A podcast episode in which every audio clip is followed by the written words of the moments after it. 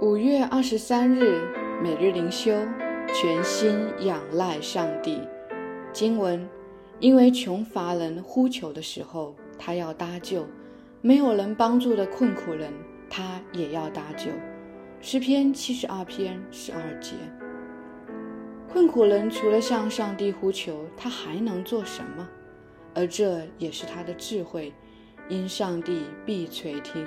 切莫向人求，因为人的帮助总是有限。最快速、直接的方法，还是来到施恩宝座前，向上帝倾心吐意，胜于向人求得第二手的帮助。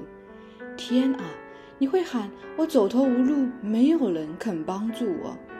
那最好，因为你可单单的仰望主，看他如何为你行神迹。即使是目前临时的需要，也可求告主，因为他顾念你一切细微的需要，如同父母关心子女。至于灵性的需要，上帝更要成全，他要释放你的捆绑，并供应你所需的力量。贫穷的朋友们，来投靠富有的天赋吧；无助的信徒们，来求告信实的主吧。他从未令我们失望。我们就像孤苦伶仃的乞丐来到万王之王面前，他岂会拒人于千里之外，让我们空手而回？不，耶稣绝会帮助我们的。死不真，信心的支票部。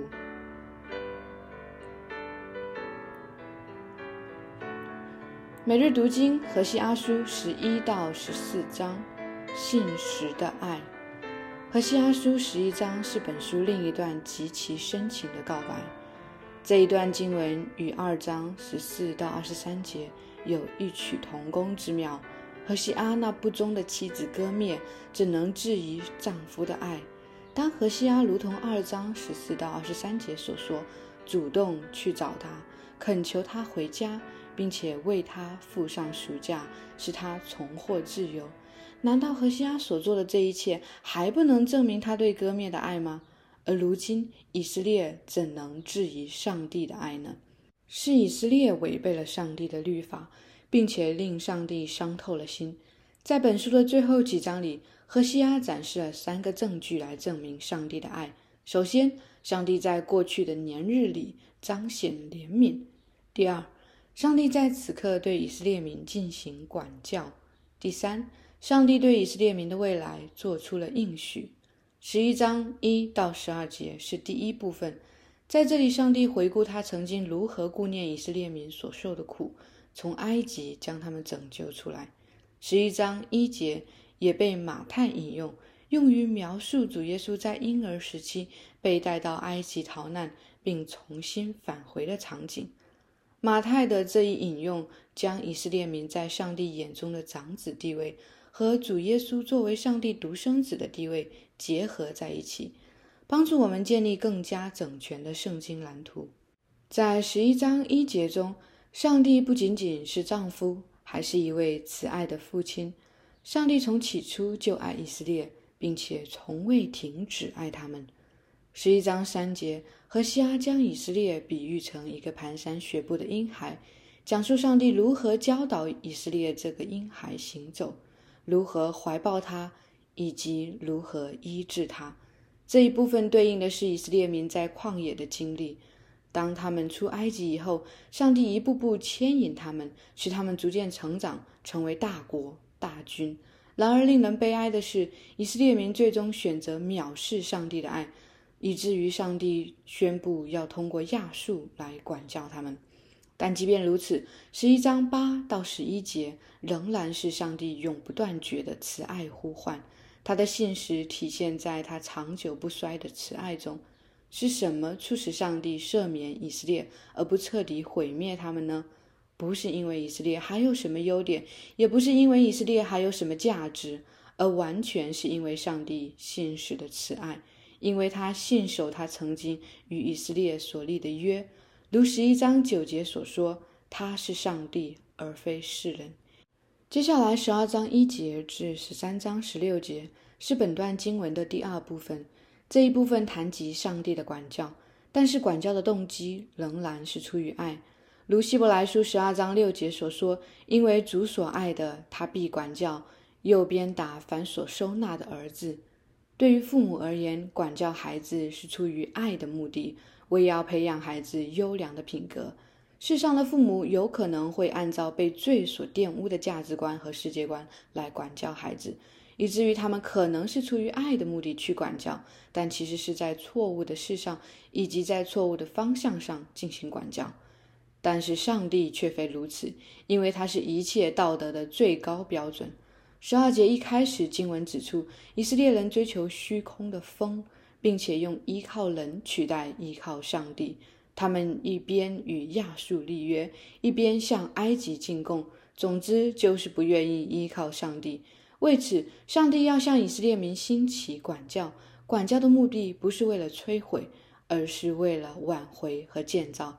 十二章七节到十三章六节是上帝更进一步的判词，其中提到以色列民在商业中的欺诈、对律法的藐视、内心中自高自大的傲慢，以及对巴利的拥抱，导致属灵的死亡。到了十三章九到十六节，经文指出。以色列人顽梗地拒绝了最后的唯一盼望。这段经文有三个审判的象征，分别是无能的君王（十到十一节）、未出生的孩子（十三到十四节），以及上帝使全园枯干的风（十五节）。最后十四章一到九节是本段经文的最后一部分，也是本书的最后部分。虽然在当下此刻，上帝已经定义要通过亚述大军来管教以色列，但上帝并没有离弃他们，而是为他们存留了一个关乎将来的应许。这个应许中包含了悦纳二到三节、恢复四节、复兴五到八节。感谢神，他无比的爱从起初一直贯穿到末尾，他拯救我们，他管教我们。他保守我们到末了。如果不是上帝在信实之中无条件的爱，我们早就在最终消亡了。这不仅是何西阿的信息，也是今天每位基督徒在福音中所领受的信息。我们纵然失信，他仍是可信的。反思与祷告：第一。上帝的爱当中包含了上帝其他哪些属性？包括公义、信实、圣洁等等。因此，我们不能够单纯从一个角度认识上帝的爱，而要结合上帝其他的属性，认识到上帝的爱是公义的爱、圣洁的爱、信实的爱。这种思考能够如何帮助你增强你对上帝的认识？第二。在人世间，为什么人与人之间难以活出信实的爱？为什么遭遇背叛之后，爱就变得脆弱、消失，甚至难以挽回？从这个角度来思考，上帝信实的爱有多宝贵？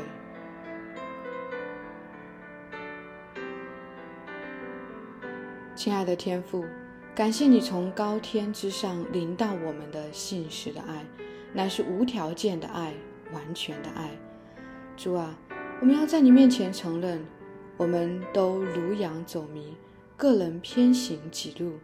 我们过去常常背逆你，不愿意顺服你，甚至背叛你。因此，主啊，当我们思念你向我们所显出坚定不移的爱时，我们便羞愧，也要在你热烈的爱面前悔改，恳求天父怜悯我们。每一天帮助我们，提醒我们，引导我们，使我们在你的爱和你的忍耐与宽容中回转归正。主，我们每一天都需要你福音的更新。如此祷告，是奉我主耶稣基督的名求。阿门。以上读经分享与祷告，来自杨文浩传道。